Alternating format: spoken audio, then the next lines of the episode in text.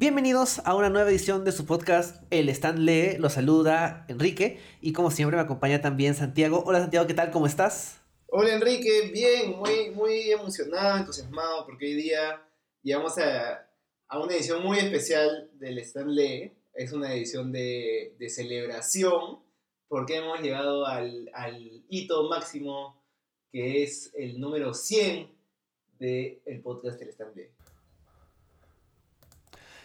O sea, es ciertamente un, ¿cómo se dice? Un milestone, una fecha importante, un número importante de episodios. Eh, es, o sea, ya vamos, ¿cuánto llevamos? ¿Cuatro años haciendo el podcast? Sí, creo que... O sea, nos tomó un tiempo llegar al 100, así nos tomó un poquito. Porque bueno, salimos cada 15 días y también hemos tenido algunos periodos no tan constantes, pero en general, o sea, me alegra haber llegado al, al episodio 100 del podcast. Ha sido un montón de cómics interesantes de comentar, ha sido interesante conversar contigo, ha sido interesante ver en qué cosas estábamos de acuerdo, en qué cosas estábamos en desacuerdo, sobre todo los que no esperaba, ¿no? Los, los, Claro. los que ya sabía, como no sé, Hash, ya, ya me lo esperaba, pero han habido hay desacuerdos más interesantes en el camino. Y en general, ¿no? Leer cómics siempre ha sido algo que nos gusta a ambos. Y justamente por ser algo que nos ha gustado, yo creo desde hace tiempo, queríamos que esta edición especial del podcast tuviera una temática especial, que no fuera simplemente comentar un cómic relacionado con algo que esté en la tele o en los streaming. Sí, o sea, siempre era como la excusa eh, colgarnos de algo que, esté, que sea popular en el momento, pero creo que para esto tenía que ser algo que no, que no sea tan, tan poco trascendental, porque al fin y al cabo las series pasan, si no son buenas la gente se olvida y algunas veces los cómics pasa exactamente lo mismo o peor, Eh, pero ahora queríamos comentar algo tan especial que, que sea difícil de olvidarnos y por eso hemos escogido que la temática de este podcast sea comentar nuestros primeros cómics, o sea, nuestro primer acercamiento a este medio de comunicación, a esta forma de arte, a este, no sé, entretenimiento. No, no sé ni cómo, ni cómo definirlo, ya hay muchas, muchos debates de cómo definirlo, pero creo que, no sé, o sea, yo siento que nosotros somos un poco raros entre, no sé, yo, yo por lo menos entre, entre mis amigos, entre mi familia, y entre, no sé, en, en la sociedad en la que vivimos, limeña, peruana, que, sea, que seamos gente que le guste tanto los cómics, que está este, comprándose cómics a cada rato, leyendo cómics todos los días y grabando podcast de cómics cada dos semanas. Claro, o sea, ha- hay como que a todo el mundo le gusta el cine, a todo el mundo le gusta ver Claro. televisión, pero hay cierto tipo de, no sé cómo decirlo, de fandom, de disfrute de, de determinadas formas artísticas, como es el cómic, que tiene como que un elemento extra, ¿no? Hay, algo, hay como que una especie de, de paso adicional, ¿no? Porque creo que todo el mundo escucha música, pero no todo el mundo, este, no sé, va al teatro, ¿no? Como que Claro. hay formas artísticas que como que requieren un empujoncito adicional y creo que los cómics son uno de ellos por distintos motivos, ¿no? Tanto disponibilidad, costo, idioma, eh, eh, el interés mismo y también la, la facilidad de acceso, lo cual también es interesante cuando hablemos de estos primeros cómics, qué tan antiguos o por lo menos en qué momento cronológico de nuestras vidas y de la y de cronológico de la historia de- del Perú reciente hemos tenido acceso a esos cómics, porque también ese es un tema, ¿no? O sea, creo que fácil gente mucho más joven que nosotros, su primer cómic habrá sido el Spider-Man de Straczynski que publicaba Perú 21, que esa justamente es la idea, ¿no? Que, es, que se haya hecho de fácil acceso y que la gente haya podido entrar a algo distinto que podía encontrar en su puesto de periódicos hace 10 años, o fácil más. Este, pero, pero bueno, en esta conversación van a salir ese tipo de cosas, ¿no? Ese tipo de, de temas de cómo terminamos, uno, empezando a leer y dos, cómo eso termina influyendo en que sigamos leyendo cómics y que nos importe y nos interese tanto como para hacer un podcast de 100 episodios dedicado a eso. Sí, porque ni siquiera son, ni siquiera son 100 cómics que hemos leído, porque hay podcasts en que hemos comentado. Es más, en, en los de celebración, a veces en lo mejor del año, comentábamos como 5 series, cada una de 6 números. Alguna vez hemos comentado cómics que son historias de 12 números. Entonces hemos leído, de verdad, cientos de cómics para, para este podcast. Pero creo que no hay nada como el primer cómic, y creo que yo por lo menos tuve suerte, supongo, de que el primer cómic que leyera me gustara lo suficiente para despertar en mí ese, como ese interés por seguir leyendo cómics, porque si no la pasaba bien leyendo ese cómic, si no me interesaba, si me parecía algo o aburrido o feo o, no sé, cualquier cosa, no estaría acá sentado grabando podcast sobre cómics eh, hoy miércoles 31 de agosto de 2022. Pero creo que por eso tuve suerte de que el primer cómic que leí fuera un... Ni siquiera es un cómic así histórico que la gente recuerde. Es un cómic, es un número random. Pero igual sí recuerdo que, que a mí me gustó bastante. Y ahora que lo estaba revisando de nuevo para el podcast, me daba cuenta de algunos factores que hicieron que me guste tanto. No sé si, si en tu caso haya sido igual. O sea, yo creo que en mi caso influye también el hecho de, o sea, que había ya conocido antes relacionado a cómics, porque mi primer cómic tiene que ver con personajes que ya había visto por televisión, ¿no? Creo que una de las formas de, una de las puertas de entrada al mundo de los cómics es justamente las adaptaciones, y por eso siempre se insiste, ¿no? De que Marvel, DC y las demás empresas tienen que hacer como que colgarse un poco de sus adaptaciones para vender cómics, porque justamente alguien lee, alguien ve una película, una serie, una caricatura, y Leo dice, uy, ¿sabes qué? ¿Por qué no lo leo? Y eso ayuda, ¿no? Porque finalmente hace que la gente se interese, lea, y no sé, de 10 niños que han leído, no sé, este... Bueno, una es un mal ejemplo. Digamos que de 10 niños que han leído Miss Marvel, fácil a 3 les ha gustado y, se van a volver lectores de cómics. Al resto tal vez les dio igual, no les interesó el personaje, no les interesó el formato, lo que sea, pero los que sí se quedan, se pueden quedar para el largo plazo como nosotros. Y por ejemplo, el cómic que, que yo eh, leí primero, lo, lo, veía raro en relación a lo que ya había visto, además de que era secuela, prólogo de un evento, o sea, más raro todavía, no, tan, no tanto como ahora que los eventos son más comunes, ¿no? Era un evento ochentero, así que, los, así que en esa época era un poco más raro, pero al mismo tiempo, o sea, es como que no es algo que uno hubiera dicho, esto es lo que te va a asegurar que te vas a volver hincha de este formato, pero al final sí, yo, yo sí creo que ha sido como que una parte importante de, de que haya terminado ahora. Y también creo de, que sea tan hincha de, los personajes a los que se refiere este cómic. Pero bueno, creo que eso es como que un poco eh, el contexto que queríamos dar acerca de, de, qué trataba este podcast. Santiago, no sé si tú quisieras hablarnos un poco del cómic con el que empezaste. Bueno, eh, yo de hecho tuve una experiencia parecida a la tuya, creo, porque yo también conocía al personaje de antes. De hecho, el primer cómic que, ni siquiera sé si es, el primero que leí, eh, definitivamente no es, mi primer acercamiento al, al formato del cómic, porque, porque había leído las, no sé, las tiras cómicas en, en los periódicos de, de, Mafalda o alguna vez con Dorito en el colegio o algo, pero así como un cómic, como un, una historia de 24 páginas de un personaje, específicamente de un superhéroe, sí es el primero que recuerdo haber tenido en mis manos y leído, eh, y era uno de Batman. Y, yo no recuerdo bien si, si... Me, recuerdo que mi papá me lo compró. Pero no sé si mi papá me lo compró porque él lo vio y dijo, ah, bueno, le voy a comprar esto. O si yo lo vi y le dije, papá, por favor, cómprame esto. Porque yo ya conocía a Batman también de la serie animada. Y, y entonces era un personaje conocido para mí. Pero el cómic era totalmente, no totalmente otra cosa, pero era como nuevo terreno.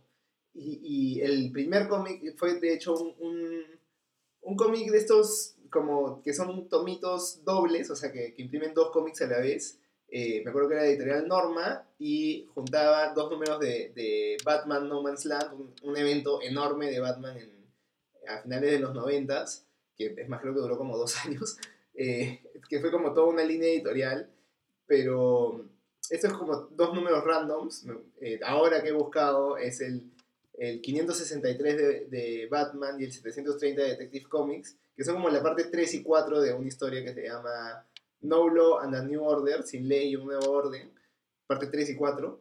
Y es un cómic, o sea, ahora que lo voy a leer es bien chévere y como toca cosas que quizás se veían en la serie, pero un poco superficialmente, y el formato del cómic como daba un montón de como de oportunidad más para profundizar en estas cosas. Por ejemplo, Ahí yo me acuerdo que eh, salía Scarface. Eh, no, sí, Scarface. O no, ya no me acuerdo. No, ¿quién es Scarface? El, muñeco. Sí, sí, claro. Salía el ventríloco y Scarface.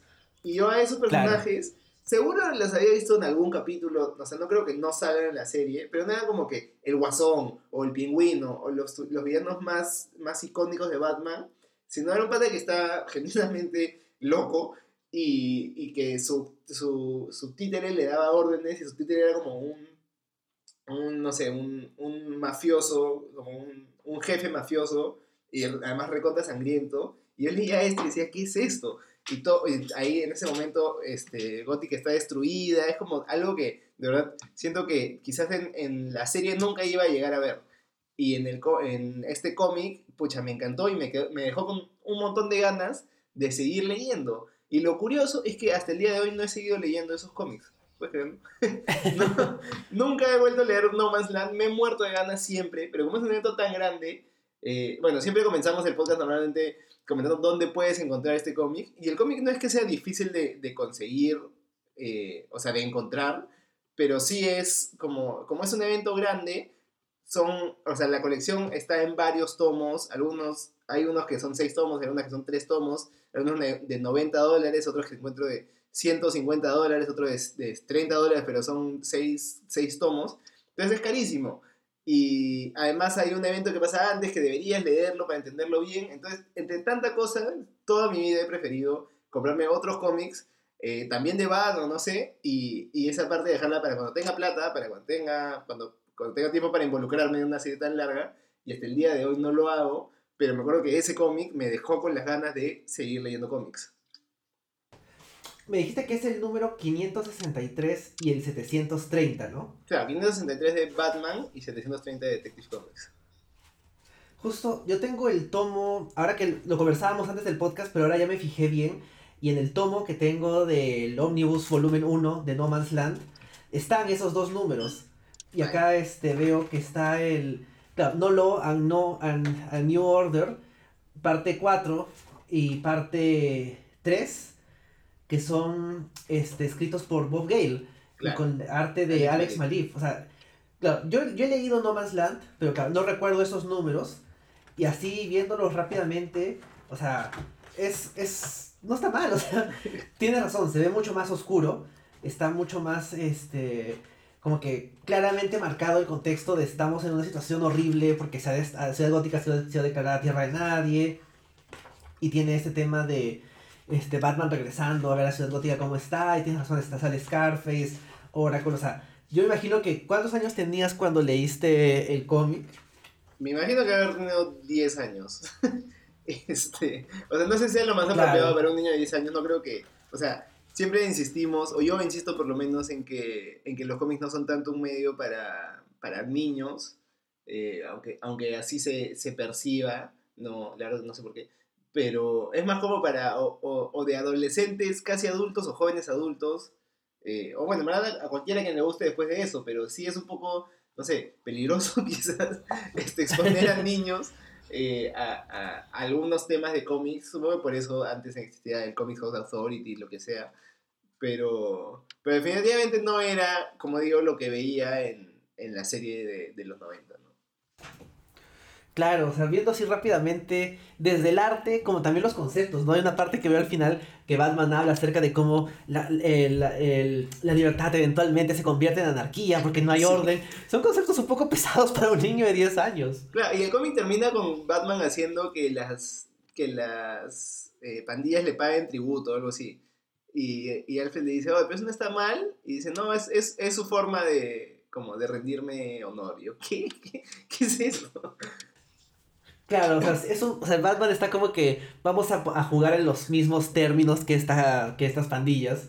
Que es un concepto interesante, pero claro, definitivamente no para un niño de 10 años, ¿no? Claro. Sí, sí, sí. Pero bueno, yo este, creo que salí bien, más o menos. No, no sé si me afectó. Bueno, sí. Bueno, yo, otra cosa es que no sé si me acuerdo tanto de haber entendido todo. Además, porque ni... Ah, no, sí lo leí en español, sí lo leí en español, sí.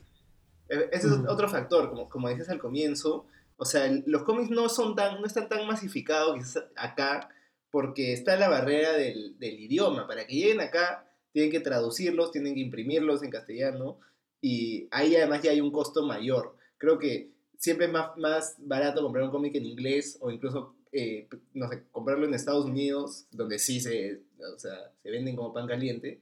Acá es un poco más difícil, entonces está la, la barrera del idioma o la barrera más quizás económica entonces, es difícil como entrar al, mundo de los cómics así, como, no es como casualmente te tropiezas y caes en, el mundo de los cómics. Pero, ¿cómo fue en tu caso? En mi caso, no fue tanto, o sea, también fue un cómic en español, y no fue una, como que, ah, fue un tomo ligero, pequeño, pero que sí contenía una historia completa. En mi caso, mi primer cómic fue este, Cuatro Fantásticos contra los X-Men, que fue escrito por Chris Claremont y es un cómic... Cuatro Fantásticos contra los X-Men 1 al 4, que lo compré, bueno, me lo compró mi mamá en un tomo que tenía como portada una secuencia como que de acción que no es parte del cómic, o sea, es arte que hicieron específicamente para el TPB y es como que llamativa, ¿no? Imagino que habrá visto, uy, Cuatro Fantásticos X-Men, esto le va a gustar a mi hijito y lo compró. Y es, o sea, tampoco creo que sea un cómic muy apropiado para la edad. Por un lado, por, por, porque viendo el arte interior, o sea, es un poco crudo, o sea, las secuencias de acción y todo eso es lo estándar, ¿no? De cómics. Pero, o sea, el cómic literalmente empieza con una secuencia de este, Reed Richards ha matado a los Cuatro Fantásticos y, lo, y ha matado a los X-Men. Y no es como que, o sea, los ha matado off-screen, pero no es que simplemente, bueno, pues los, se murieron en una explosión, no, o sea, están los cuerpos de los X-Men empalados eh, y los cadáveres de los Cuatro Fantásticos tirados por ahí y luego Reed Richards se pone la máscara de Doctor Doom. Toda es una secuencia de pesadilla de, este, de Franklin Richards, pero, o sea, es chocante. Acabo de verlo, a los, a los empalados. Menos mal tu mamá no abrió el cómic antes de comprarlo. Sí, fácil venía sellado, no sé. Pero. Y, fácil no, se dio cuenta cuando ya lo estaba leyendo. Porque como no me dijo como que, uy, a ver qué estás leyendo, hijito. Simplemente como que me dejó leer. y, de hecho, o sea, también creo que hay muchas cosas que a esa edad uno no se da cuenta y no, no termina de entender. Pero además hay muchas cosas que uno espera. Porque, como al, mismo que, eh, al igual que tú, ¿no? O sea, yo había visto la, la caricatura de X-Men, así como tú habías visto Batman y en ese caso esperaba una versión de los X-Men noventera, ¿no? Claro. la caricatura está basada en los X-Men de los inicios de los 90 y la masacre mutante es del ochenta y tantos, que es, o sea, X-Men, eh, Cuatro Fantásticos contra X-Men es una especie de prólogo de la masacre mutante porque lidia con algunas de sus consecuencias, ¿no? De hecho, la premisa es... Eh, los, eh, Kitty Pride ha terminado en una, eh, está en una forma eh, no física, etérea, porque básicamente por la pelea que tuvieron contra los, los Marauders en la masacre mutante, y la única persona que la puede ayudar es, es Red Richards. Y Red Richards está como que en un momento medio complicado emocionalmente, porque parece que... La, verdad es que no me acuerdo los detalles, pero los, los otros cuatro fantásticos han descubierto o sospechan que él sabía que el vuelo en cohete que tomaron les iba estaba hecho para que les diera superpoderes. O sea, que todavía sea un plan de Reed, no había sido un accidente.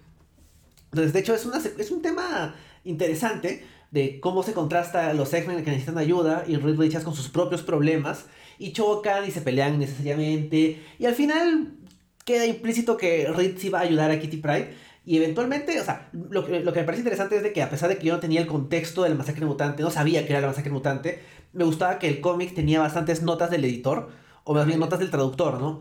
Por, o porque en varias, o sea, recuerdo que hay un panel que siempre me, me, no me chocaba porque fuera gráfico, sino más bien por la implicancia, que es este, un hospital donde Coloso está eh, inconsciente, está en coma, y Nightcrawler también. O más bien, Nightcrawler está en coma y Coloso está eh, atrapado en su forma metálica, o sea, no puede volver a su forma este, orgánica.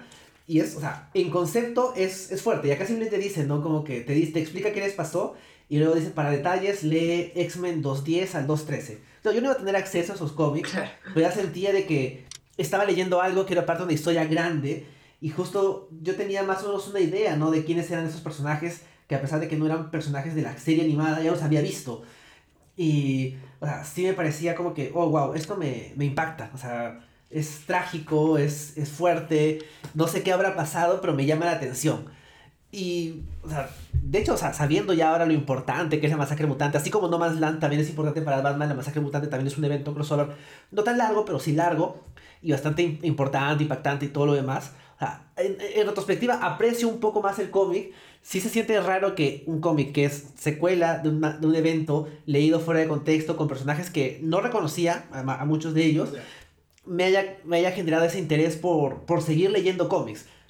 Claro, porque luego lo, lo, que dices de, de, la casilla diciendo como para entender esto lee tal, tal cómic, que es algo, o sea, es típico de, de, de, los cómics y creo que hay muy, muy pocos otros medios donde diga explícitamente eso. O sea, hay libros que son seriados o que son parte de una saga o lo que sea, y no te dice como para entender esta referencia, lee tal otro libro de tal año. Y los X-Men, y los X-Men, perdón, los, los cómics, fácil particularmente los X-Men, hacen eso a cada rato, porque, bueno, es una... Se supone que es una historia continuada desde que comenzaron a hacerse cómics de superhéroes eh, hasta ahora. Eh, claro, crisis de por medio y, y, y, guerras secretas y lo que sea que, que, que reinicien la continuidad, pero igual siempre se, se, mantienen cosas del pasado y siempre te manda a, leer otras cosas. Y creo que eso es lo, lo que quizás a mí me sorprendió en, en, su momento de leer estos cómics, los de Batman, y decir, man, ya esto no es que comienza acá y termina acá, sino que es parte de una historia. Yo además comencé en la parte 3 de una historia, entonces sabía que, que pasaban cosas importantes antes y sabía que pasaban cosas después. Entonces era como que, o sea, te, si te metes a, a, leer esto, no es que lees uno y, y ya, y, y terminas y, y, te vas a dormir tranquilo, sino que no sé si genera esa, esa necesidad de, de seguir como consumiéndolo, que, que, que, es lo que nos hace que incluso, no sé, fácil nunca quedar satisfechos con, con los cómics que leemos o, o esperar a, que, a, a, la nueva publicación o a la nueva aventura o ahora qué van a hacer con este personaje, a pesar de que hayan hecho 20.000 historias en los últimos este, ya casi 100 años, eh, pero, pero no, o sea, creo que hasta ahora, y yo siempre tengo periodos en que me canso un poco y es como, ya, ya leí, o sea, por ejemplo Spider-Man, que siempre comentamos que es cíclico. Eh, pasan cinco mm. años y tiene exactamente los mismos problemas y reinicia a, a de nuevo, es este soltero, sin trabajo y como regresa al, como el cuadrante número cero y tiene que comenzar de nuevo y no avanza en su vida, no evoluciona, pero poco a poco se van, se van sumando cosas, ¿no? Y creo que con Batman específicamente eh, es así que cada vez hay más personajes que si, si te quedas dormido un año, sí, como igual vas a seguir entendiendo y vas a captarlo rápido, pero hay un montón de cosas nuevas en los X-Men también, o sea, uno, uno deja de leer X-Men un tiempo y, y, y, se pierde la aparición de un montón de personajes y todo.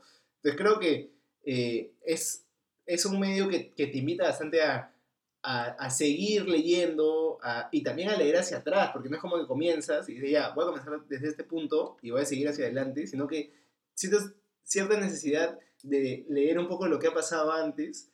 Pero por eso yo creo que tuve suerte también de leer un cómic de, de los 90, que los, los 90 no, no, nunca se han recordado como la mejor época de los cómics, pero si leí algo quizás anterior no me iba a gustar tanto. Yo después he leído, eh, dije ya comenzaré a leer Spider-Man cuando ya había leído cómics, comenzaré, comenzaré a leer Spider-Man del comienzo.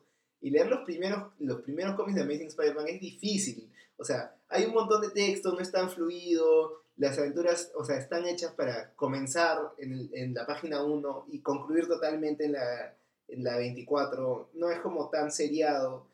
Entonces creo que el arte tampoco estaba en su mejor momento, creo. Entonces creo que haber leído algo, ya, quizás de los 90 y bien hecho, o sea, porque es, o sea, igual buenos escritores, buenos artistas, eh, es lo que a mí hizo que me gustara este medio y diga, man, ya, o sea, aparte de la tele, donde veo las series, o incluso, porque para ese año supongo, no, ni siquiera eran las películas del hombre año, o sea, era, el único medio donde consumía superhéroes era la tele, que veía la, no la serie de Batman, la serie de, de, del hombre araña y de los X-Men, pero dije, hay mucho más en este mundo de los cómics, y creo que eso es lo que me hizo comenzar a leer cómics, pero como adelantaste el comienzo, lo que realmente me hizo leer cómics como costumbre fue que Perú 21 comenzara a publicar los cómics de Amazing Spider-Man de manera serializada y a un precio accesible. Claro, o sea, estamos, nuestro enfoque en este episodio son nuestros primeros cómics, y ya hemos hablado de nuestros primeros cómics, pero creo que fácil habrá pasado, no sé, no sé qué tanto habrá pasado a ti, pero a mí sí me pasó que luego de ese cómic, creo que mi segundo cómic fue una adaptación en cómics de El regreso del Jedi, que también era como que, uh, chévere, porque es como que no tengo, no tengo el VHS de la película, pero tengo el cómic para disfrutarlo de nuevo, es como que eso me funcionaba. Pero de ahí hubo un gap significativo por temas de acceso, ¿no? Porque, por ejemplo, yo vivía en Tacna y la única forma de tener cómics era ir a Arica que implicaba irte literalmente a otro país a ver si es que encontrabas algo, porque ahí es donde encontré ambos cómics, ¿no? El de X-Men y el de Regreso al Jedi. Y luego sí hubo una, una extraña época donde llegaron cómics sueltos de eh, la etapa del Capitán América como hombre lobo, como este Catwolf. Sí, y se volvieron súper populares en, mi, en, mi, clase. Yo recuerdo que varios chicos, un chico llevó su cómic y todo el mundo como que, uy, ¿por qué el Capitán América es un hombre lobo? O sea, ¿por qué está, o sea, nadie sabía nada acerca del Capitán América, más allá de que existía, porque lo habíamos visto en la caricatura de Spider-Man. Pero verlo convertido en lobo fue como que, no, fue como que, wow, nos voló la mente. Y, y, llegó ese, creo que son, no sé, cinco o seis números de ese arco. Llegó la mitad, el final y un par de números sueltos. Y y eso fue como que un boom.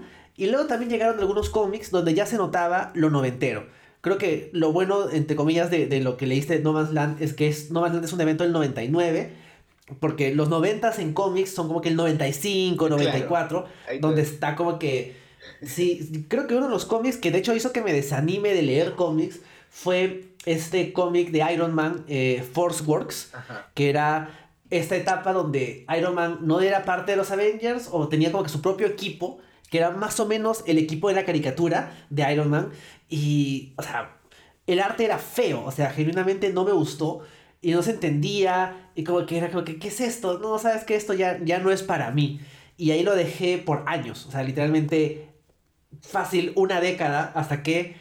Eh, no ya cuando salió lo de Perú 21 yo ya había regresado a leer cómics, pero el, este regreso a casa, ¿no? Del, de los de Spider-Man, escrito por Straczynski, dibujado por Romita Jr., más allá de los problemas que podamos tener con ambos, eh, con el escritor y con el artista, sí genuinamente se, se, sintió en ese momento, fácil para nosotros y para muchos otros lectores de cómics acá en Perú, un genuino regreso al, al, hobby, al vicio, al arte de los cómics. Sí, además creo que era importante también que, que se publicara o sea, en, en, la manera en que los cómics son concebidos, ¿no? Que se publica, no sé, ah, bueno, en ese caso era una vez a la semana, que me acuerdo que salía o todos los sábados o todos los domingos con el, con el periódico, pero, pero sale una vez a la semana, era un cómic, o sea, un, un, un issue del cómic, y, y se acababa y tenías que esperar hasta la próxima semana para leer el siguiente, pero costaba, creo que eh, un sol, los primeros fácil, un sol 50 con cupón, dos soles 50 sin cupón o algo así,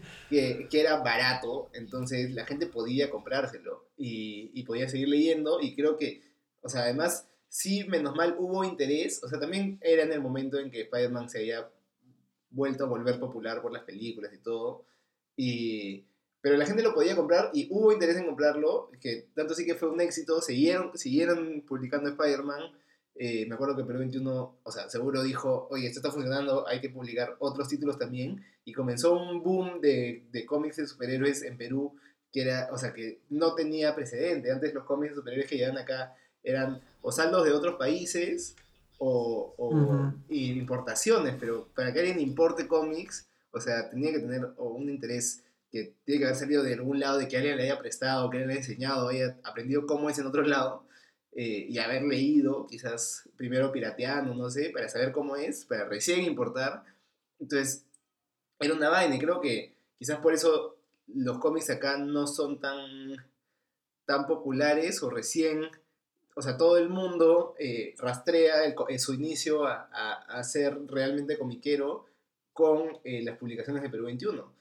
Porque yo, yo, o sea, como dije, mi, mi papá me compró ese primer cómic y mi papá me ha contado que él leía cómics antes, pero porque tenía un amigo eh, que, que, su papá tenía mucha plata y, todo, y él tenía cómics, entonces todo el barrio iba a leer cómics a su casa. Y ese era su único acercamiento que, que podía tener a los cómics, que también eran como números sueltos de algún saldo que había quedado de algún otro lado, pero acá no se publicaban, no se vendían, entonces... Eh, porque, bueno, ya ahora me acabo de acordar de otro, otra, mm, otro primer primer cómic, que eran los de Solar Lord, no sé si alguna vez te cruzaste con ellos. Ah. Que, también los Sí leí un número, recuerdo que llegaron a Tacna, sí. Sí, o sea, eh, después yo encontraba en un montón de kioscos que quedan números sueltos. Y yo un tiempo los busqué porque, porque dije, no, tengo que encontrarlos porque me, me gustaban. Después los volví a leer y, y sí, pues el arte era chévere, la historia era un poco confusa porque además tenía números sueltos. Pero nunca encontré ni el número uno, ni dos, ni, ni el 16, 17, que creo que eran los que seguían. Era como que tenía los números del medio y no tenía nada más. Y hasta ahora nunca más he vuelto a ver en ninguna otra parte de Solar Lord ni he escuchado nada. Ahora buscando sale que ese Image, que no creo, o sea, supongo que Image lo habrá adquirido los derechos de, de distribución o algo, pero era un cómic rarísimo, es además como, o sea, de un artista chino, que es, o sea, o bueno, yo estoy asumiendo que es chino, que se llama Kufu Klung, tiene un nombre que yo me imaginaría que es chino no, ni siquiera es como un manga ni un cómic, es como cualquier, o sea, otra cosa, pero me acuerdo que ese también salía cada cierto tiempo y mi papá también me compraba, porque él tenía cierto recuerdo de, que a él le gustaban los cómics, a pesar de que nunca tuvo uno. Eh, y ese fue mi primer acercamiento, pero, pero como dije, el primer acercamiento real fue los cómics de, de Perú 21, que comencé a leer Spider-Man y ahí ya, ya me, me perdieron, pues, porque ya, y así me agarró. Además, como y, y creo que también eso fácil de estar relacionado con que justo mis, mis personajes favoritos de cómics son este, Spider-Man y Batman. Que pueden ser los personajes favoritos de muchas personas, creo que, o sea, por muchas razones que podemos compartir. Pero creo que eso también, que los primeros cómics que hayan llegado acá serializados hayan sido esos personajes que justo están en la tele y justo a esos tuve acceso, creo que es lo que, lo que pavimentó un poco el camino a que esos sean mis personajes favoritos hoy en día. O sea, de hecho, es, primero lo, que mencionas de Solar Lord, yo también recuerdo haber leído un número, porque es el único que encontré y que era como que a mitad de la historia, ¿no? Y de hecho, hasta ahorita, ahora que mencionaste que era de un autor chino, ahora veía, busqué en Google rápidamente y sí, pues, o sea, es Ku Fuk Lung. Y yo juraba, o sea, había crecido hasta ahora pensando es un cómic peruano, pero no, o sea, es un cómic que llegó acá por motivos extraños. No sé cómo llegó acá ni por qué llegó acá. De hecho, me encantaría saber la historia, ¿no? O sea, ¿a quién se le ocurrió traducirlo al español y distribuirlo en Perú? Me encantaría saber esa historia. Más allá de saber qué pasó en, la historia del cómic, ¿no? La verdad es que eso ya me da igual, pero saber cómo llegó acá eso me parece más llamativo. Pero bueno, o sea, creo que ese tipo de, de cosas random que iban saliendo te demuestra que en su momento, o sea, más allá de que los cómics en los 90 y inicios de los 2000 estaban como que en un momento complicado, ¿no? Los 90 era como que un boom y luego la quiebra de Marvel y todo eso, pero acá eso no, no, no pasaba porque simplemente no llevaban las cosas. no sé si es que acá habrá llegado, por ejemplo, este X-Force número uno con su trading card en, en bolsa, ¿no? Como, como se salió en Estados Unidos y vendió muchísimo y fue un éxito. O sea, acá no sé si es que habrá llegado su, su equivalente en español, pero el hecho de que a través de Perú 21 haya llegado no solo el Spider-Man de Straczynski por un periodo significativo, ¿no? sino también después la etapa de Brand New Day. No me acuerdo en qué número se quedaron de la etapa de Brand New Day, pero llegaron hasta avanzar bastante. Después salieron cómics, o sea, Astonishing X-Men de, de Widow y Casaday, eh, este tema de eh, Wolverine, enemigo del Estado, y varios, eh, Batman Hash, Batman Año 1, eh, The Killing Joke, Long Halloween, o sea, no sé, no, no, fue una cuestión, en su momento fue como que, wow, y después no, no fue solo Pro 21, ¿no? De ahí salió eh, The Walking Dead, Hellboy, Sin City, o sea, Invincible, o sea, hubo un momento donde el acceso a un cómic se hizo mucho más, más fácil, tanto a nivel de números sueltos en un puesto de periódicos, y luego, no sé, no sé qué momento, las tiendas de libros, si bien los libros siguen siendo caros comparados con el resto de la, de la región, cada vez tenían más cómics. En español la mayor parte del tiempo. Pero yo recuerdo, ¿no? Antes veía un, un tomo de seis números, probablemente estaba a 100 soles. Y conforme fue pasando el tiempo, eso fue cambiando. Y claro, puedes encontrar tomos caros aún, pero también puedes encontrar tomos accesibles que no son los de Salvat, que ya de por sí son un poco más accesibles, sino colecciones más recientes a precios entre comillas baratos. No, claro, 50 soles por un cómic es, o sea, es razonable, pero no es barato. Pero, o sea, sí siento que a, en la, a medida que han pasado los años, comparado con mi infancia y tu infancia también, que son épocas distintas, pero aún así cercanas, relativamente cercanas cronológicamente, este, o sea, sí, está, sí es muy distinto. Sí, y eso que yo creo que ha, ha, bajado un poco el, el, el, boom, cuando siento que debería haber subido porque ahora la gente está más familiarizada con los superhéroes, o sea, ya está mucho más metido en esa cultura eh, popular, por así decirlo, que, que, que hace 10 años o 15 años. Pero, como decías, cuando, cuando Perú 21 publicaba cómics y, y comenzó Book a, a, publicar los cómics de Invincible, de, de, Star Wars y un montón de cómics, eh, como comenzó a, a, crecer bastante, no sé, el fandom, comenzaron a salir tiendas especializadas por primera vez, creo, de cómics en, en el país.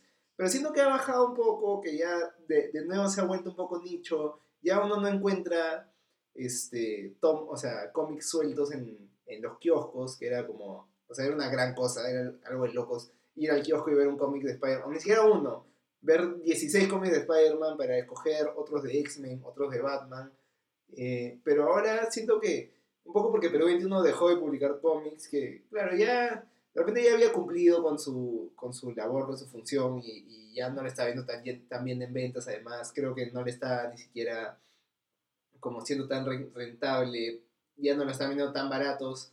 Pero ahora los tomos que venden los kioscos son los Salvat que cuestan 50 soles, que claro, para hacer eh, tomos en los que vienen 6 números y tiene tapadura y todo, me parece que es un buen precio y es accesible, pero no como para, para comprarlo tan casualmente como un día vas a un kiosco, ves algo de 3 soles y te lo compras.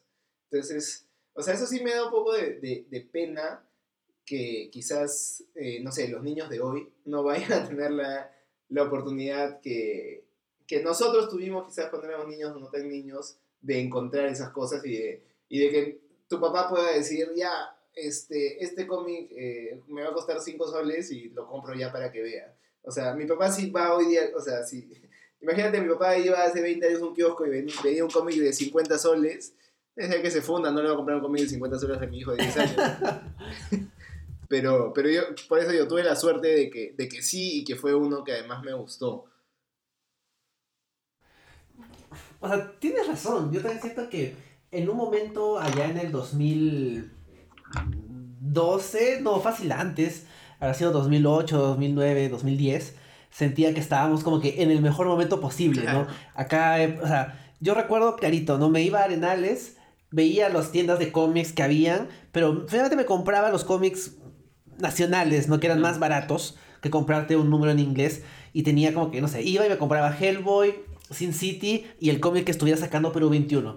Y era como que, wow, o sea, es relativamente variado. Claro, igual siguen siendo cómics eh, conocidos, de autores mainstream, entre comillas, ¿no? Porque finalmente no es que estamos hablando de algo muy underground.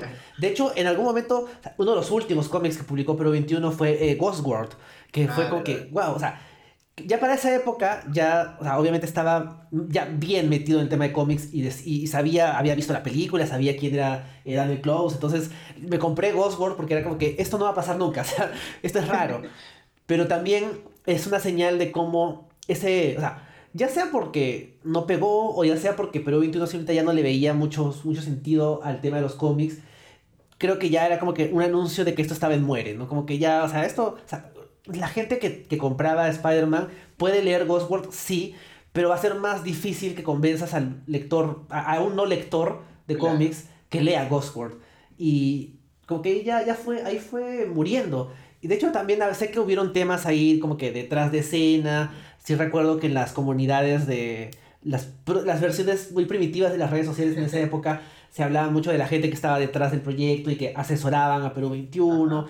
Entonces era un tema que se fue complicando y nunca hubo un reemplazo, ¿no? Eventualmente también creo que a los de Book los estafaron, a los que traían este Sin City se también se quedaron sin plata. O sea, fue todo un tema donde ya la el, el fandom y las intenciones de difundir el tema de los cómics se chocó con la realidad de cómo son las cosas acá, ¿no? Y, hacer, y del negocio. Y tienes razón, o sea, ya no hay un reemplazo y un niño que le dice a papá, un cómic, difícilmente va a poder recibir ese cómic porque o son muy caros, porque como dices, 50 soles no te lo gastas así, o sea, no deberías gastarte impulsivamente en un regalo casual para tu hijo. Y es tan, pero también creo que es un tema que no es solo nacional, sino que es también la, la crítica típica a cómo se distribuyen los cómics en general, ¿no? O sea, si tú quieres un cómic y estás en Estados Unidos, ¿podrías ir al supermercado? Probablemente no. Va a ser más fácil que te vayas a una tienda de cómics y a ver si es que te encuentras una, si es que la tienda te trata bien, si es que es, o sea, un, buen servicio, si es que no se burlan de ti si preguntas, ay, mi hijito quiere leer Batman, y te dicen como que sí, llévele de Killing Joke, no sé. Sí, no, sí, o sea, es, es, yo creo que por eso, no sé, los cómics están un poco desactualizados en la manera en cómo se, se, Es más, creo que antes se vendían mejor, porque cuando tenían, antes tenían las, las ediciones como directas y de, y de kiosco, por así decirlo, que todavía las encuentras cuando compras un cómic ochentero, así.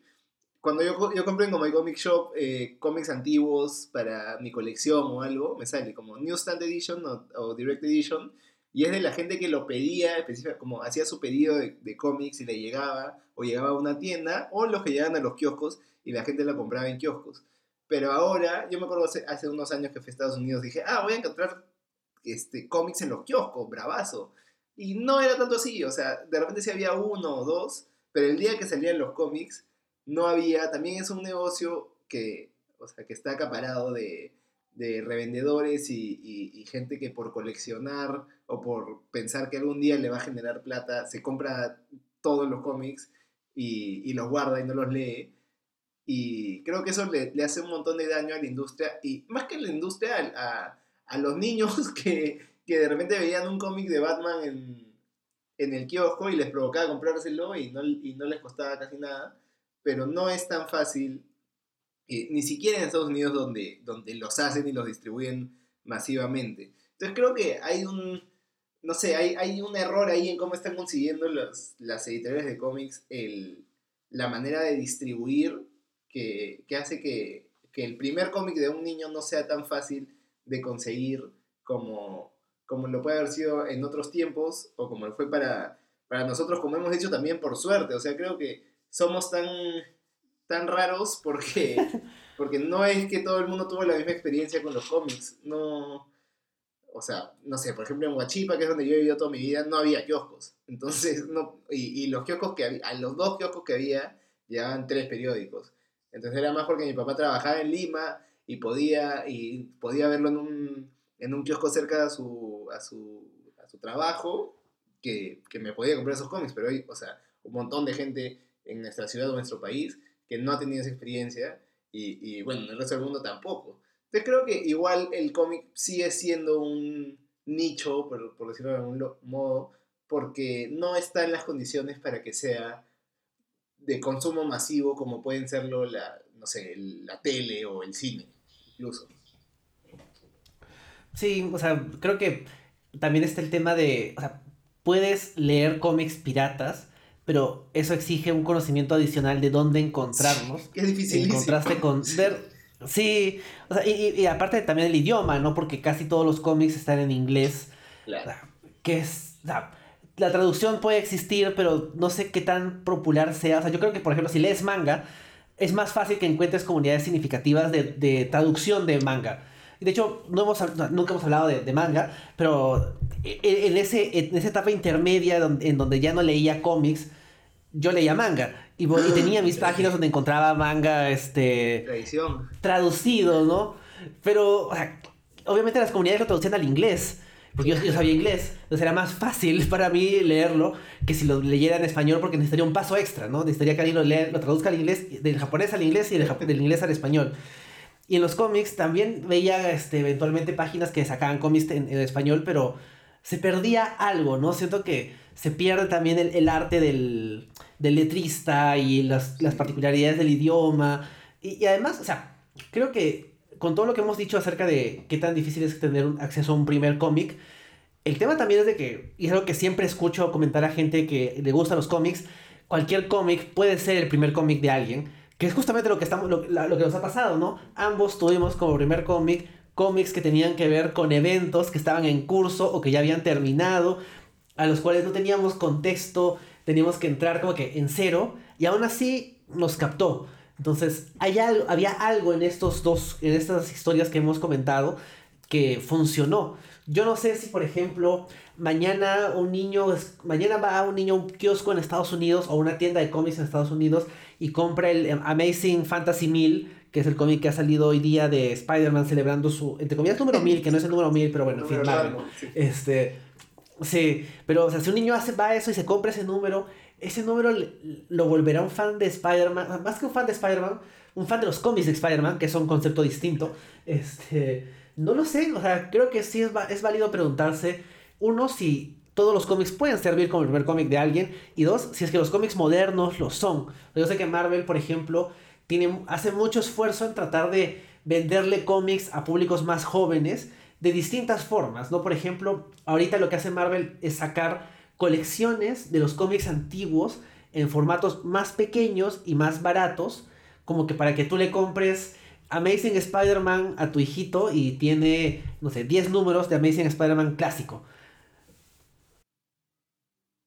Sí, este, o sea, creo que hay bastantes, bastantes formas, pero yo también me pregunto si, si la forma en, también escribir cómics hoy en día es tan, no sé, apela tanto a, a, los niños o jóvenes como lo puede haber hecho en, en otros momentos. Y bueno, como digo, de repente, no sé, si mi primer cómic era un, uno del 96 de, de Heroes Reborn, probablemente no, no, no, me, no hubiera seguido leyendo. O no sé, quizás sí. O sea, también puede ser que, que simplemente hay algo en la esencia de los cómics de, de, del lenguaje, que es algo que, que yo, bueno, además como comunicador siempre, siempre observo, que, que, te llame, que te guste. O sea, creo que es un, o sea, eh, lo rico del, del, formato también es que no es solo eh, texto, no es solo imágenes, sino es una combinación como bastante integrada de las dos. Y es otra cosa, o sea, yo creo que también me han gustado los cómics porque yo de niño estaba acostumbrado a leer y también me gustaban los, los dibujos, tenía ese, ese lado más como, no sé si artístico o incluso literario, pero tampoco, también siento que los cómics podrían ser más bien la forma de que un niño comience a leer, porque es como un paso más fácil tener los, las imágenes de apoyo y entender lo que está pasando más allá de las letras. Eh, y por eso creo que además Marvel, por ejemplo, también ahora hace cómics dirigidos a, audiencias menores, que me parece chévere. No sé qué tan efectivo sea, pero me parece chévere. Y, o sea, como para, para visión de negocio, digo. Pero no sé si eso también tenga que ver con que a alguien le gusten los cómics o no. Depende, porque no sé, yo pienso en toda la gente, la gente que conozco que lee cómics, en general le gusta leer también, no sé, novelas o, o prosa en general, no, no, no, no solo cómics. No, creo que no conozco a nadie que lea cómics y solo le guste leer cómics y no le guste leer otros formatos. Bueno, sí, pues, también tienes razón. O sea, creo que a veces la gente como que le pone mucho, mucha, como que valor moral, intelectual al hecho de leer, como si leer fuera en sí mismo bueno. Pero más allá de eso, a veces, o sea, efectivamente leer no es que sea un, un, un hobby o una actividad que haga todo el mundo. De por sí, si lees cómics, en general te gusta leer. O sea, los, los, dibujitos ayudan, pero claro, no es que lees cómics solo porque hay un dibujito que acompaña el texto, sino porque el arte de los cómics es importante, ¿no? Entonces, creo que tienes que querer leer y tienes que también querer apreciar el arte del dibujo, ¿no? Porque siento que en general, ¿no? Las, editoriales no le dan tanta importancia a los artistas, siempre hay todo este rollo de quién es más importante, el artista o el, o el escritor. Y obviamente acá en el podcast valoramos a ambos, valoramos a cada parte del proceso de creación del cómic, porque nos gustan los cómics y podemos apreciar eso. O sea, no nos da igual si en un número lo dibuja este Mike Deodato y al siguiente número lo dibuja John Romita Jr., ¿no? O sea, obviamente nos va a importar, o sea, nos va a interesar qué tanto funciona para la historia. Y todo eso viene con el hecho de leer más cómics, pero no vas a llegar a ese nivel de apreciar tanto el cómic si no empiezas a leerlo. Y no empiezas a leerlo si no te gusta leer. Entonces, son una serie de pasos extra que es, o sea, a mí me gustan las series, tengo un podcast de series, así que evidentemente me gustan las series, pero a veces se siente como que lo que es televisivo o, en este, o actualmente de streaming es una especie de actividad, no, no exactamente pasiva, pero estás más acostumbrado a ella porque casualmente prendes la tele y ya tienes todo, ya, ya está ahí, ¿no? En cambio, leer un libro o leer un cómic ya implica un esfuerzo adicional aparte del económico, ¿no? O sea, no sé, siento que siempre ha sido como que la tele, ya sea una serie, ya sea un video de YouTube, ya sea una película, lo que sea, es algo más por defecto. En cambio, el cómic o el libro es algo que haces porque quieres hacerlo, como que te implica una, un esfuerzo adicional y es raro, o sea, no creo que esté mal o que esté bien ninguno de los dos medios, pero sí siento que es algo que pasa. Sí, sí, sí, sí. Yo creo que por eso somos, por así decirlo, tan pocos. Es como que te tiene que gustar las historias, te tiene que gustar leer, te tiene que gustar el arte, te tiene y ya como toda esa combinación de un montón de factores que te tienen que gustar para que te gusten los cómics y además puedas conseguirlos, o sea, ya, incluso, porque decía, incluso piratearlos es difícil y sobre todo en los cómics que, que no es como ordenado, no, no es que voy a leer el número 14 de Batman y, y va a tener sentido. Es, es como, no sé, la numeración, los títulos, todo este, las cosas están escondidas en, en el entre el número 713 de una serie y el número 512 de la otra, y tienes que conseguir los dos. Entonces, es bien como pesado si no estás recontrametido. Ya, o sea, si estás recontrametido, sabes más o menos dónde encontrar algo o incluso dónde buscarlo. Pero si no, es difícil como meterse al mundo de los cómics. Y yo creo que por eso nunca he podido convencer a nadie, como iniciar a nadie, diciéndole, oye, este cómic es bien chévere, deberías leerlo. Y es como que, bueno, sí, lo leí, normal. Pero no es, como no es algo como fácil a, a dónde entrar. Entonces creo que, o sea, insisto, hemos tenido un poco de, de suerte quizás de tener todos esos factores combinados y además haber conseguido cómics que nos hayan gustado y que nos hayan dado la gana de seguir leyendo cómics para que hoy en día seamos los, los fanáticos que somos. Sí, o sea, sí, o sea, generalmente creo que es suerte. O sea, realmente uno nunca sabe qué termina determinando el curso de tu vida. O sea, más allá de cuestiones ya más este, e, e, e, específicas, ¿no? Como que ya decides estudiar tal carrera, ya bueno, eso, eso más o menos. Pero incluso llegar a esa decisión depende de un montón de factores que uno nunca... O sea, retroceder hacia, hacia, ir hacia atrás y tratar de acordarte qué fue lo que determinó esto puede ser un poco complicado, pero es más complicado cuando se trata de cosas que te gustan, ¿no? No cosas que tienes que hacer. Y por ejemplo, ¿no? O sea, pienso, hace, no sé, ¿cómo, cómo metes a alguien a, leer cómics? O sea, ¿cómo lo convences? Si por ejemplo conoces a alguien que te dice, uy, me encanta Arrow, y tú le puedes decir, ya, lee, no sé, Green Arrow año 1. Ya, como que tienes un punto de partida. Pero después de eso, las puertas están abiertas de manera tan amplia que si es alguien que le, le, gustó tanto, se va a meter, va a hacer el esfuerzo, pero si es alguien que no le gustó tanto, lo va a ver y va a decir, mejor no. Y, y claro, ahora tal vez es más sencillo por el tema de que la piratería es un poquito más fácil, o sea, en Read Comic Online hay un montón de cosas, pero yo me acuerdo que cuando volví a leer cómics, preguntaba en internet, en foros y todo, y eventualmente llegaba a, a los enlaces para descargar los cómics. Y claro, yo, yo, yo recuperé el interés en los cómics leyendo Ultimate Spider-Man. Y ya para esa época Ultimate Spider-Man tenía como 100 números. Entonces era encontrar enlaces activos de los 100 números y descargarlos a mi computadora, esperar que el internet no se me corte para que descarguen completos, esperar que estén bien escaneados. Y eventualmente sí los leí, los 100 números, y seguí leyendo Ultimate Spider-Man. Luego comencé a leer El Último Hombre, luego The Walking Dead. Y ya como que, ya cuando hice toda esa lectura masiva, ya estaba metido, ya ahí ya como que retomé lo que había abandonado eh, hace muchos años y nunca me he ido, pero fue complicado, o sea, no sé cuántos virus le habrán entrado a mi computadora en esa época, no sé cuánto habré perdido de... bueno, no, bueno, en esa época ya había internet más o menos estable, ¿no? No, no es como cuando estaba en colegio y descargaba mangas, ¿no? Que si alguien tenía que desconectar el teléfono para conectar al modem y descargar página por página. O sea, ahora ya, en los mediados de los 2000 ya era más sencillo. Y al día de hoy es más sencillo aún, pero aún así no es tan fácil. Sí, me acabo de acordar que también una de mis de aproximaciones al cómic, como ya para leerlo como costumbre, también fue porque mi hermana me dijo, oye, tengo un amigo que le gustan los cómics y me ha pasado los PDFs de tales cómics. y dejarla. Y, ya, y, podía leer el cómic, pero antes de eso no, era inconcebible. Me acuerdo que uno era Superman Red Zone antes de que sea tan popular acá. Y, y, lo leí en PDF, además era una escaneada así bien artesanal y traducido también a la mala. Pero ya, era una forma. Pero, pero si no, es, porque el pata sabía dónde conseguirlas y todo.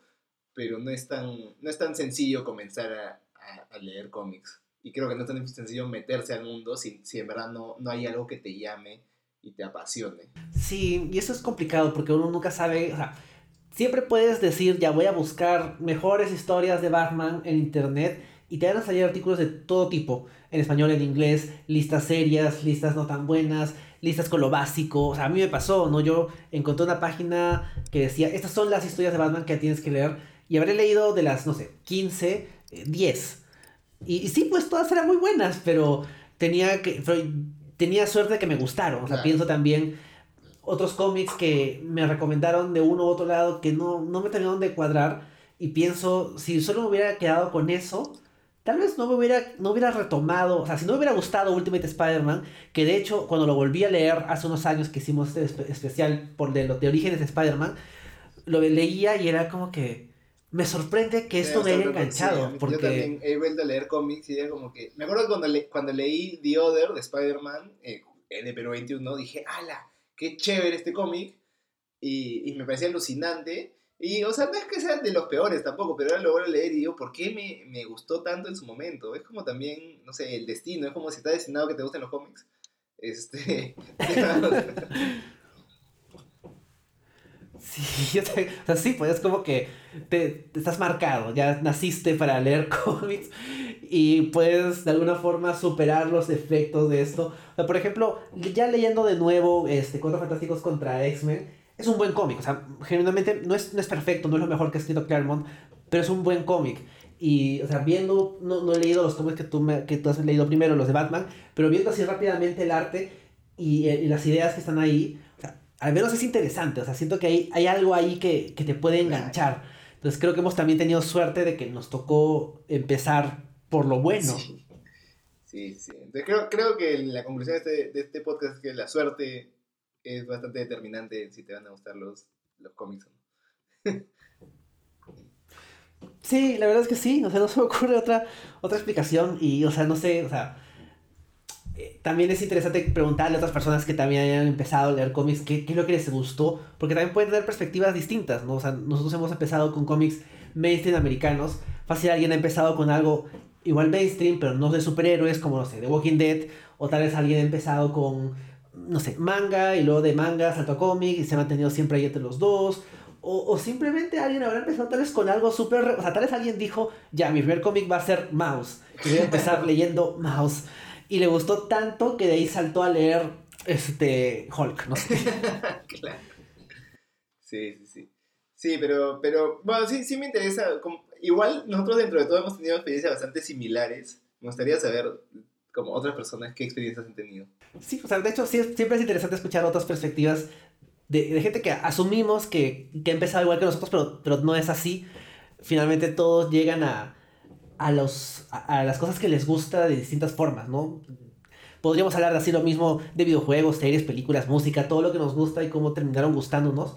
Y siempre va a ser una respuesta diferente, incluso cuando sean cosas similares. Claro. Sí, sí, sí. Sí. Pero, pero bueno, pucha, en verdad, qué, qué suerte que, que, ese primer cómic que leí me, me dio ganas de seguir leyendo cómics porque en verdad es un es un mundo con un montón de cosas bravasas, un montón de cosas raras también, feas también, pero, pero sobre todo es como un, un abanico de posibilidades que, que, no hay en otro lado. Y puede ser como, mi billetera no le puede gustar tanto mi hobby, pero en verdad a mí me encantan los cómics, entonces por eso sí, sí me siento agradecido de que ese primer cómic me haya gustado tanto que, que me haya hecho seguir. Sí, o sea, yo ocasionalmente fastidio a mi mamá porque cuando llegaban mis compras de cómics en el correo, me decía, ay, otra vez compras cómics. Y le decía, bueno, tú me compraste el primero, así que por, por tu culpa pasa esto. Y, o sea, la verdad es que es así, ¿no? O sea, yo estoy eh, o sea, agradecido de que me guste porque genuinamente me gusta. O sea, siento que es una industria con muchas cosas terribles, pero es una expresión artística con muchas cosas interesantes ya sea de superhéroes, ya sea mainstream americano, ya sea europeo, lo que sea, como, como medio, siento que si no hubiera empezado con este cómic de cuatro números que leí fuera de contexto y probablemente que no debe haber leído a esta edad, no hubiera, o sea, repitiendo, no hubiera leído Mouse si no hubiera leído Cuatro Fantásticos contra X-Men. No sabría que existiera, o sea, porque siento que, como dices, es tan nicho que incluso lo más, o sea, que, que de hecho lo más, entre comillas, serio y profundo, no lo conocen los que no están metidos en este nicho. Claro.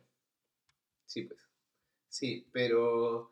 no sé, si, si hay alguien que esté escuchando este podcast y no, no lea cómics, que me sería rarísimo, pero, pero puede haber, este, sí, es difícil recomendar un primer cómic, pero sí los, como, los invitaría a probar, a agarrar un cómic cualquiera que encuentren y ver si les gusta, porque puede ser que les guste y puede que entren en un mundo maravilloso, o puede ser que no y ya, pues no, siguen con su vida normal.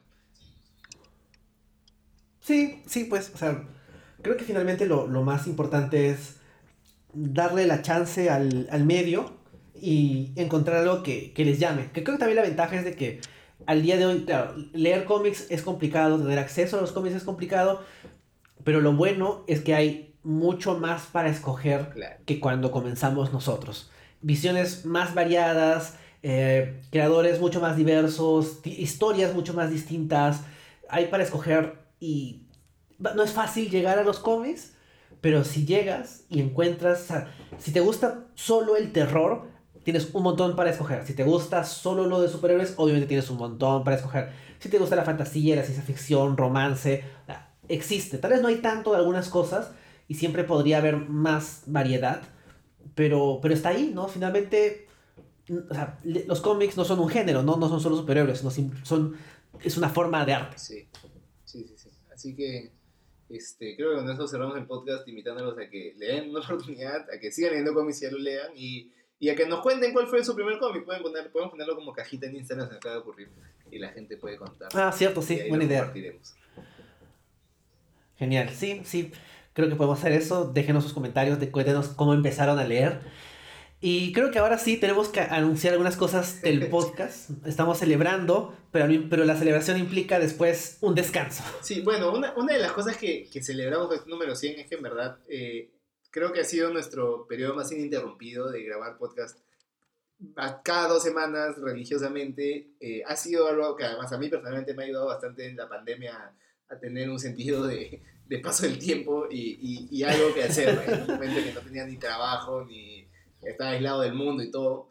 Este, pero de verdad creo que fue por la pandemia, o sea, por la cuarentena y todo, que dijimos ya hay que ponernos a grabar en serio. Y, y de verdad, como una vez que agarramos el ritmo, creo que ha sido simplemente parte de, nuestras vidas, saber que cada semana grabamos y yo siempre feliz de, de grabar y de leer cómics para eso. Pero ya después de un tiempo y por algunos cambios que tenemos preparados, eh, nos vamos a tomar una, una pausa. eh, vamos a regresar definitivamente. Estamos pensando además regresar para una fecha especial, pero por lo menos el mes de septiembre y octubre sí vamos a tomarlo como descanso y regresaremos eh, probablemente a fines de octubre comentando algo que, que por lo que vale la pena regresar. Creo que no nos ha ido tan bien con los cómics de terror que hemos No. comentado en los anteriores dos octubres, pero sí, sí, queremos tomar un descanso. El podcast ha tenido, sí, como dices, una mayor regularidad, mayor intensidad tal vez en, en- desde que empezó la pandemia. Y yo también estoy de acuerdo contigo, Santiago. O sea, obviamente la distancia se mantiene, o sea, seguimos grabando separados, pero durante la cuarentena y los meses que seguían y seguían y no parecía que pasaran, grabar el podcast era, como dices, una buena forma de medir el tiempo y también una distracción, ¿no? Como que una actividad que no tenía que ver con trabajo, que no tenía que ver con estar atento a las noticias y los números y lo terrible que pasaba, sino con los cómics. Y ha sido muy divertido y ahora nos tomaremos un descanso, un par de meses para ordenar algunas cosas fuera del podcast. Intentaremos no dejar de leer cómics estos dos meses de descanso, pero será por puro ocio, no para el podcast. Así es, así es. Que también es, pucha, una cosa que a mí me encanta del podcast es leer cómics que, que no estaría leyendo por mi cuenta. Pero una cosa que no me gusta tanto es que por leer esos cómics no tengo tiempo para leer los cómics que quiero leer. Ahora por lo menos vamos a leer un poco. Voy voy a ponerme al día con una serie que quiero, que quiero agarrar ahí. Sí, yo también. Tenía como que. leí- terminé de leer este. Lo que leí de Sandman y dije, bueno, voy a seguir leyendo Sandman. Y es como que, ay, no, pero ahora tenemos que leer She-Hulk. Y luego terminé de leer eso y luego el siguiente, pero ahora, ahora puedo reorganizarme. Claro. Pero bueno, entonces, ah, primera vez que me despido de todo este tiempo sin decir que nos escuchamos en dos semanas, pero nos escuchamos en dos meses. Lean cómics y eh, eso, lean cómics, lean cómics y, y estaremos de vuelta para seguir comentando. Sí, ya nos vemos en dos meses y mientras tanto sigan leyendo cómics. Eso sería todo por esta edición. Adiós. Adiós.